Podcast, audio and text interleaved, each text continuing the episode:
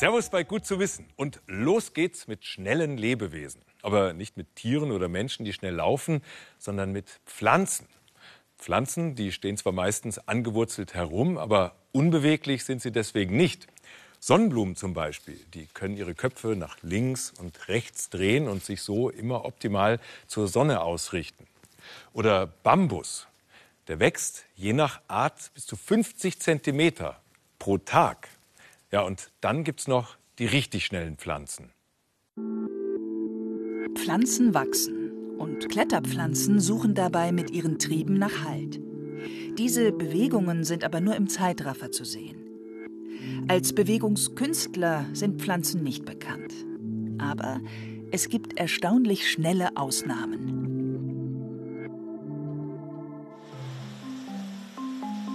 Simon Poppingar ist fasziniert von den geheimen Bewegungen der Pflanzen.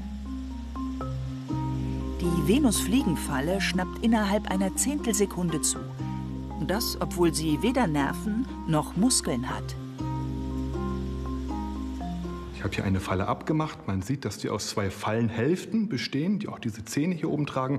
Und das mache ich jetzt mal einfach mit meinen Händen nach die sind ganz weit nach außen gewölbt, wenn sie offen sind. Wenn hier ein Beutetier reinkriecht, dann ändern sich die Wasserdruckverhältnisse in den Zellen dieser Falle, sodass sich die anfängt langsam zu schließen, bis ein kritischer Punkt erreicht wird und die schlagartige Krümmung ändert und zuschnappt und das Beutetier ist dann gefangen.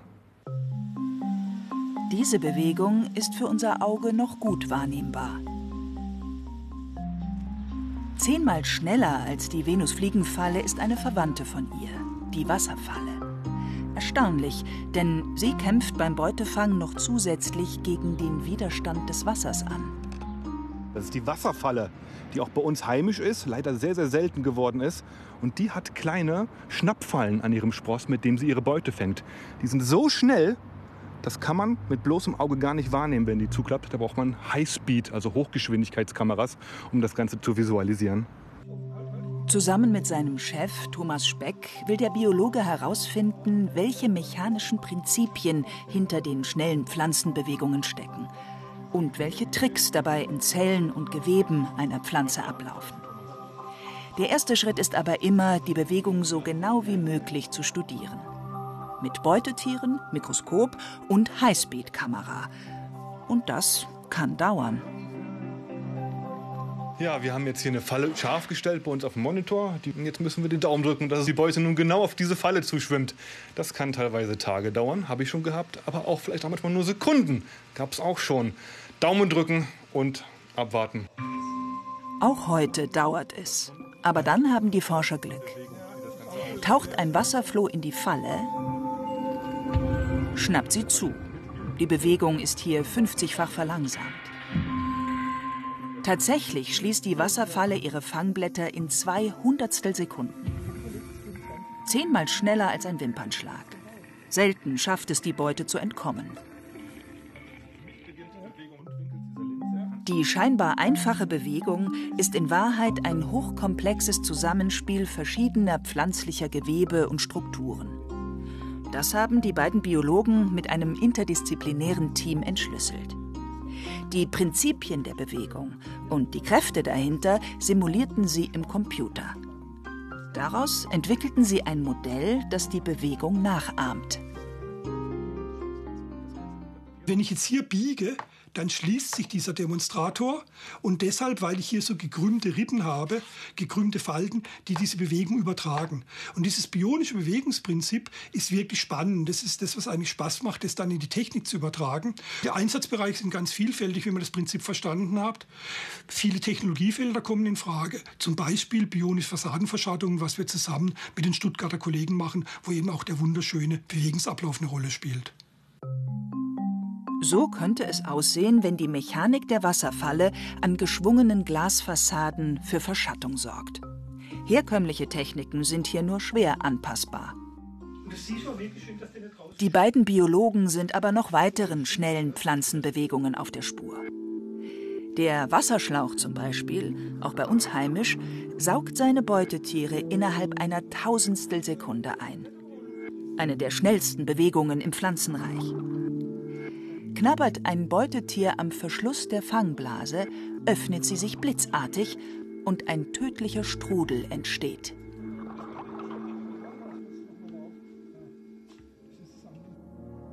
Aber nicht nur bei der Jagd, auch bei der Verbreitung zählt Hochgeschwindigkeit. Der Frauenhaarfarn katapultiert seine Sporen innerhalb von 25 Millionstel Sekunden in die Luft. Und der Samen der Zaubernuss fliegt mit 12 Metern pro Sekunde aus seiner Kapsel.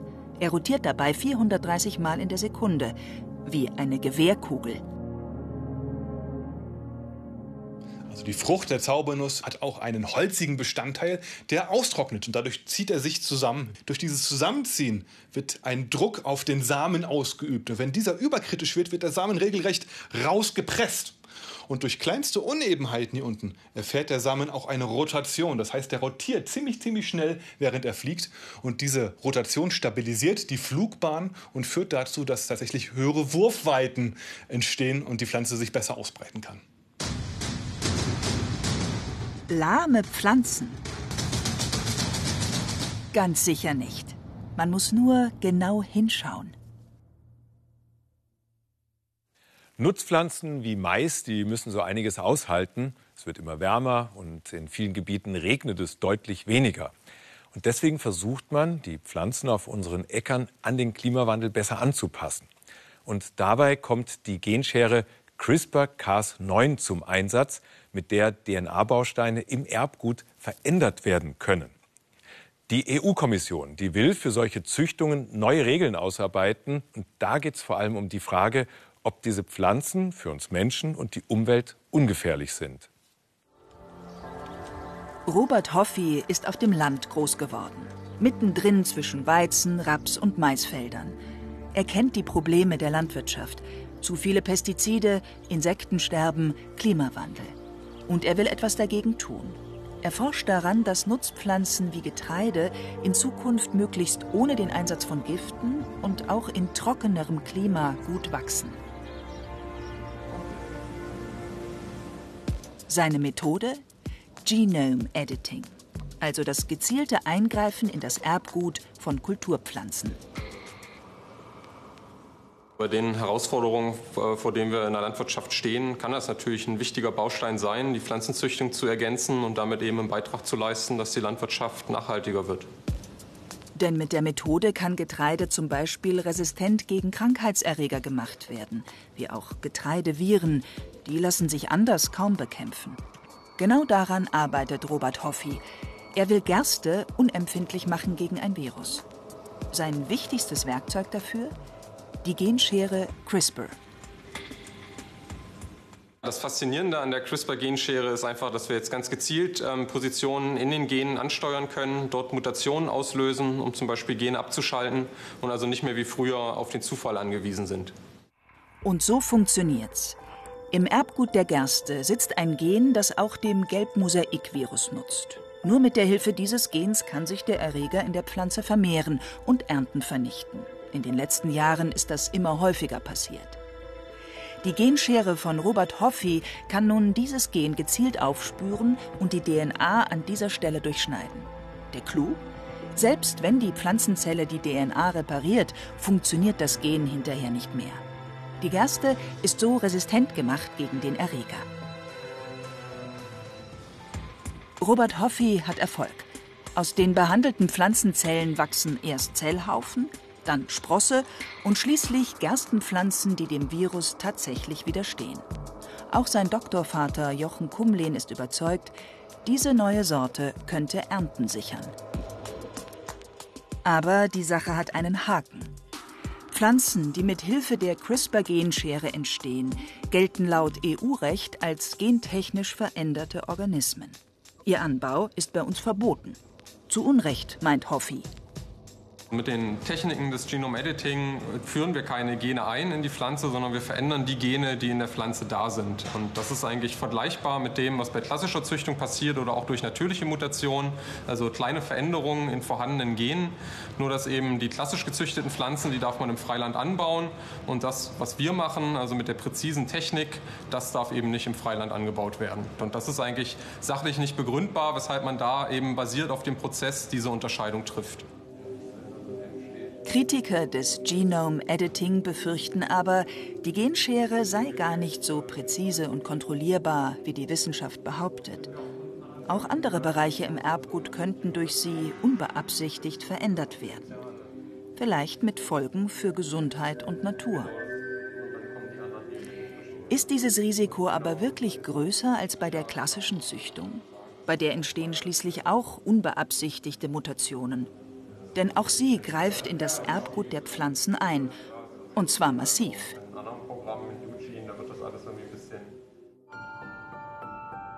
Bis 1990 bestrahlten Züchter ihre Kulturpflanzen, um ihr Erbgut zu verändern. Inzwischen setzen sie dafür Chemikalien ein. Damit erzeugen sie vielfältige und absolut zufällige Mutationen in den Pflanzen. Einige führen zu Eigenschaften, die die Züchter für neue Sorten nutzen können. Mit diesem Vorgehen bringen sie aber auch viele unbekannte Mutationen in neue Sorten, deren genaue Wirkung niemand kennen kann. Tausende Feldfrüchte, die wir heute essen, sind so entstanden. Und bislang ist das ja auch gut gegangen. Wir haben also diese, dieses Präzisionsinstrument jetzt in der Hand und machen nur diese eine Mutation. Und vielleicht noch eine Mutation an der Stelle, wo wir es nicht wollten.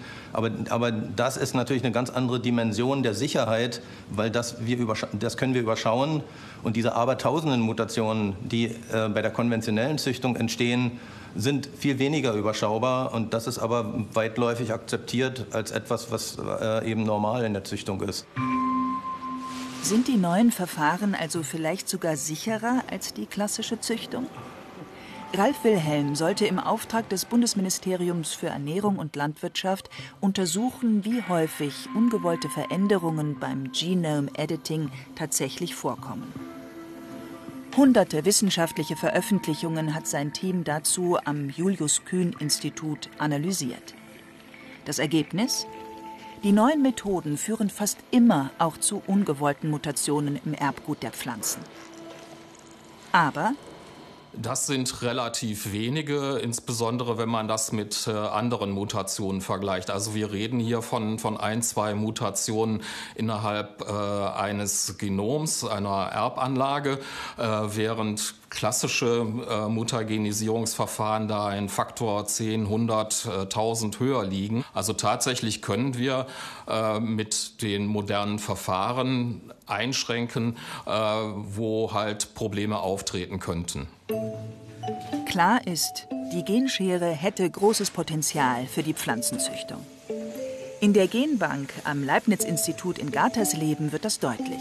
Hier lagern über 150.000 Samenmuster von Wild- und Kulturpflanzen. In ihrem Erbgut stecken Eigenschaften, die eine künftige, nachhaltige Landwirtschaft dringend braucht. Breite Resistenzen gegen Pilze, Toleranz gegenüber trockenen und salzigen Böden. Mit Genome Editing könnten diese Eigenschaften schneller und besser in heutige Sorten übertragen werden als mit klassischer Züchtung. Und genau wie klassische Züchtungen müssten auch die genomeditierten Pflanzen ein aufwendiges Zulassungsverfahren durchlaufen.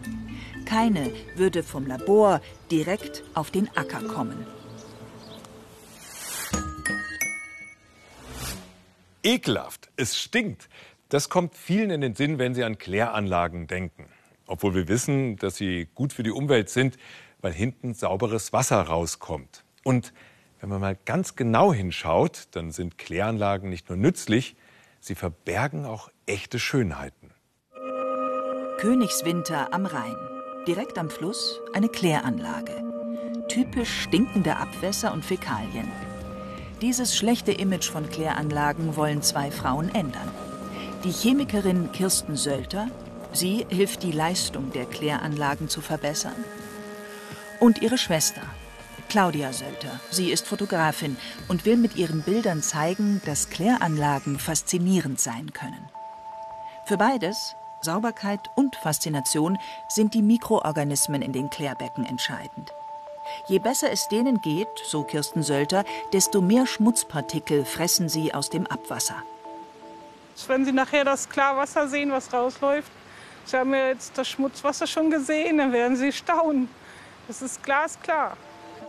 Die Bakterien zerlegen die Schmutzpartikel in für sie verdaubare Teile, Fett, Zucker, Kohlenstoff, und bauen sie so ab. Schwermetalle, Schmerzmittel und Hormone schaffen sie zwar nicht, aber Fäkalien, Waschmittel, manche Medikamente.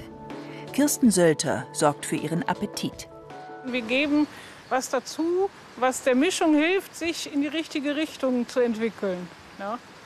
Ähm, ist jetzt vielleicht negativ belegt, der Begriff, aber es ist so ein klein bisschen wie Doping. Was genau sie den Mikroben und anderen Wasserorganismen gibt, verrät sie nicht. Aber neben genug Sauerstoff sorgt sie für das richtige Verhältnis von Kalium und Natrium und für ein bisschen Tenside, wie in Waschmitteln. So angeregt vermehren sich die Bakterien, bilden dicke Flocken und vernichten den Schmutz. Da sehe ich irgendwie auch eine Aufgabe drin, ähm, das positiv darzustellen. Und es ist positiv. Also ich erhoffe mir nachher, dass man unter dem Mikroskop sieht, dass das eine richtige Show ist und dass die ähm, wirklich, dass das, ja, ist wie Zirkus. Mit ein paar Proben aus dem Klärbecken geht es ins Labor, wo Kirsten Sölter und ihre Kolleginnen sich auf die Suche nach dem Zirkus machen. Sie suchen die größeren, mehrzelligen Tierchen, wie sie sie nennen. Die spielen neben den Bakterien eine große Rolle und reinigen ebenfalls das Wasser, denn sie fressen die Bakterien, die sich sonst ungehemmt vermehren würden. Ein Tropfen aus dem Klärbecken. Darin soll es von den Tierchen nur so wimmeln. Mich hat voll das Jagdfieber gepackt jetzt. Zuerst taucht nur ein Fadenwurm auf. Aber dann Glockentierchen und viele andere nur wenige Mikrometer große Lebewesen, wie aus einer anderen Welt, in Kolonien lebend, geformt wie ein Blumenstrauß. Diese Welt wollen Kirsten und Claudia Sölter aufnehmen und in einem Fotoband zeigen, wie schön die Lebewesen der Kläranlage sind. Auch dieses Glockentierchen, das das Schmutzwasser einsaugt, filtert und säubert. Davon würde ich gerne Aufnahme machen. Lass mich mal kurz so ran. Die Tiere sind aber nicht nur schön. Sie weiden die Flocken ab und fressen die Bakterien. Das regt deren Wachstum an und führt somit zu weiterem Abbau des Schmutzes. Andere Mehrzeller wiederum sind Räuber. Sie jagen die Glockentierchen und verringern so die Biomasse in den Becken. Da, da, da, da. Das sind genau die, die die fressen. Die sehen eigentlich nur so aus wie schwimmende Ostereier. Haben die denn auch irgendeinen positiven, positiven Effekt auf die Klärung der Abwasser oder sind die einfach nur dabei, die Tierchen zu fressen? Einfach eine Mengenreduktion. Immer wenn du ein Tier das andere frisst, jetzt Ja. hat er den Muskel aktiviert, dann geht Biomasse verloren, in Anführungsstrichen, als Bewegung und Wärme. Und das muss ich als Kläranlage dann nicht entsorgen. Oh, ich habe einen Öltröpfchenwurm. Was? Einen Öltröpfchenwurm. Oh, Kirsten, guck mal. Der größte Räuber. Durch sein Fressen wird die Biomasse und so der Klärschlamm reduziert. Wahnsinn. Der frisst praktisch die Organismen. Ist eine Nahrungskette. Zum Beispiel alles, was er vor die Füße kriegt, wird gefressen. Und davon lebt er. Weitere Organismen zeigen an, ob alles in Ordnung ist. Dieses Wimperntierchen zum Beispiel, das ausreichend Sauerstoff im Klärbecken ist. Während ein anderer die Kläranlagenbetreiber warnt. Ja, das ist jetzt so ein Sumpfwurm. Und zwar zeigt er an, dass in der Kläranlage äh, irgendwo am Boden in der Ecke Todzonen sind. Das heißt, Zonen, die nicht vernünftig belüftet werden, wo der Schlamm so ein bisschen vor sich hingammelt, weil genau diese Bedingung liebt er. Und wenn ich davon viele habe, dann muss ich mich auf die Suche machen nach diesen Todzonen, weil das auf die Dauer für den Rest des Schlamms nicht so besonders bekömmlich ist. Also für die anderen im und vom Schlamm lebenden Organismen.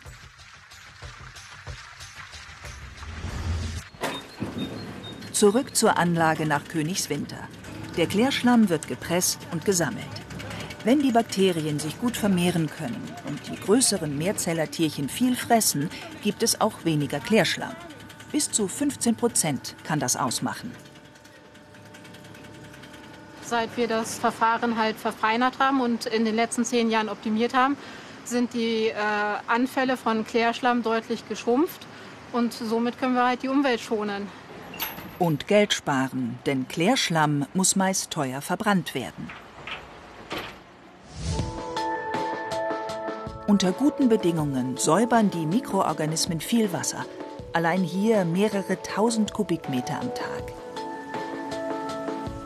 Und sie sind, wenn man sie genau betrachtet, auch faszinierende, auf ihre Art schöne Lebewesen.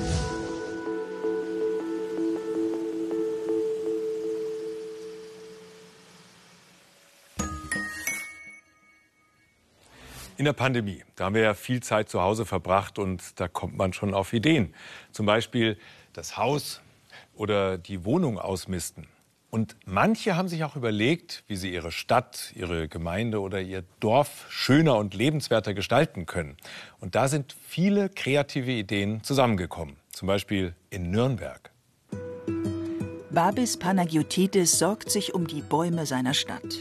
Denn die leiden seit Jahren unter der zunehmenden Hitze und Trockenheit.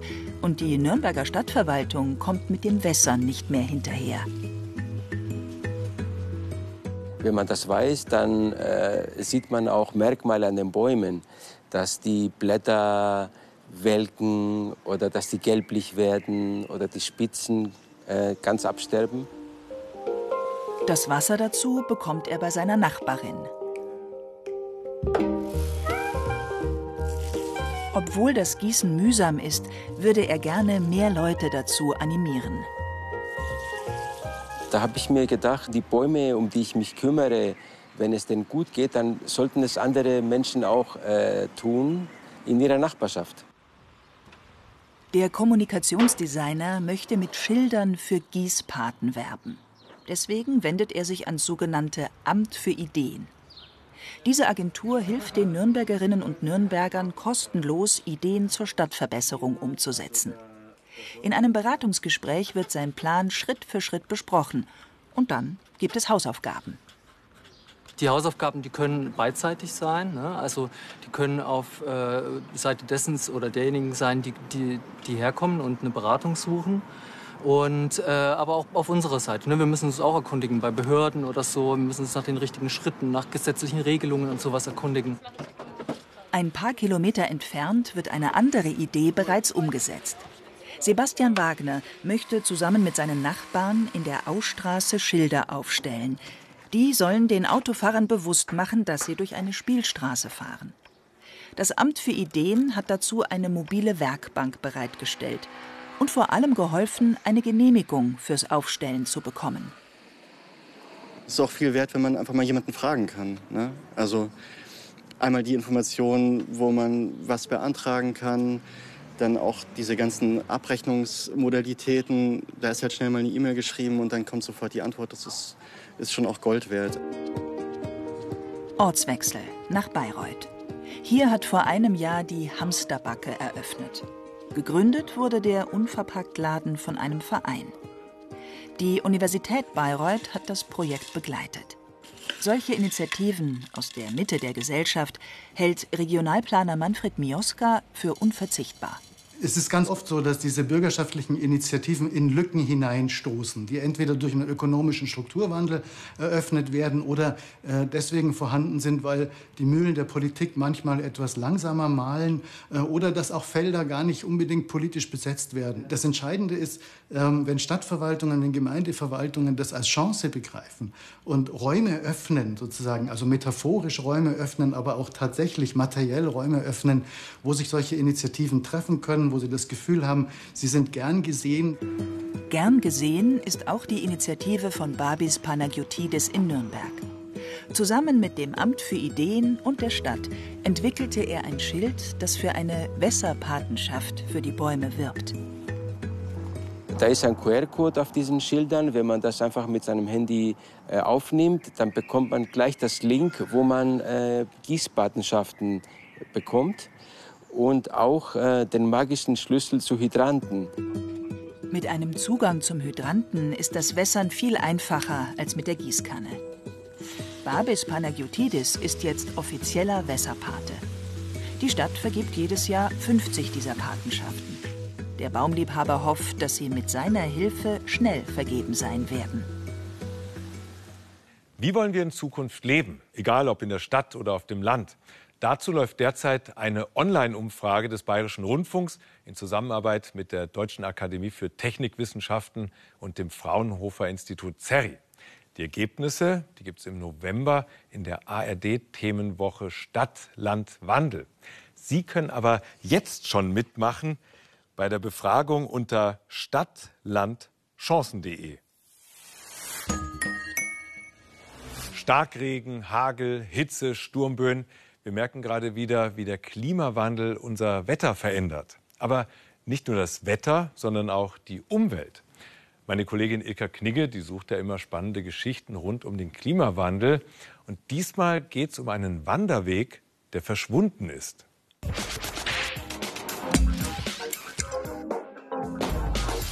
Das hier, das ist eine Wanderkarte vom Großglockner. Das ist der größte Berg in Österreich. 3798 Meter sind es bis zum Gipfel und es gibt verschiedene Wege nach oben. Hier gehen die meisten entlang. Zugegeben, die Karte ist ein bisschen veraltet. Die ist von 1928, aber wir brauchen die für einen spannenden Vergleich. Denn jetzt schaut euch mal diese Karte an. Gleicher Berg, das ist aber die aktuelle Wanderkarte. Fällt euch was auf? Da fehlt doch was. Nochmal der Vergleich. 1928, da konnte man hier noch hochwandern. Das ist eine Karte von 1969, also 40 Jahre später. Und auch hier, man konnte quer über die Pasterze wandern. Das ist der größte Gletscher Österreichs.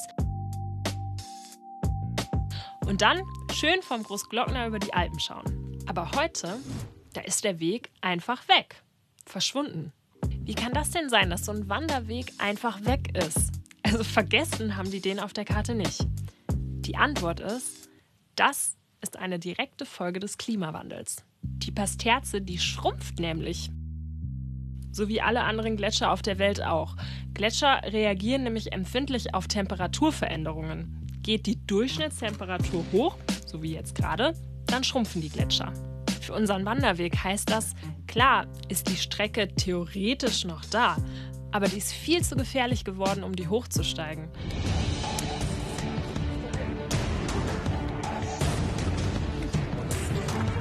Es gibt dort große Gletscherspalten, in die man fallen kann. Und der Alpenverein schreibt, die Pasterze gleicht im Sommer keinem Gletscher mehr, sondern einem teils reißenden Fluss und großen See. Deshalb, da kann und da will man auch nicht mehr entlang wandern. Klar, es gibt noch die anderen Wanderwege, also zum Großglockner hoch, da kommt man noch. Aber der Wanderweg über die Pasterze, der ist wahrscheinlich für immer verschwunden. Und das nicht nur auf der Wanderkarte. Danke, Ilka. Es lohnt sich also beim nächsten Ausflug in die Alpen eine aktuelle Wanderkarte mitzunehmen. Und wenn Sie überhaupt keine Lust aufs Wandern haben, sondern eher surfen wollen im Netz, dann schauen Sie doch mal auf br.de-wissen vorbei. Da finden Sie alles, was Sie noch schlauer macht. Und damit danke fürs Dabeisein und bis zum nächsten Mal.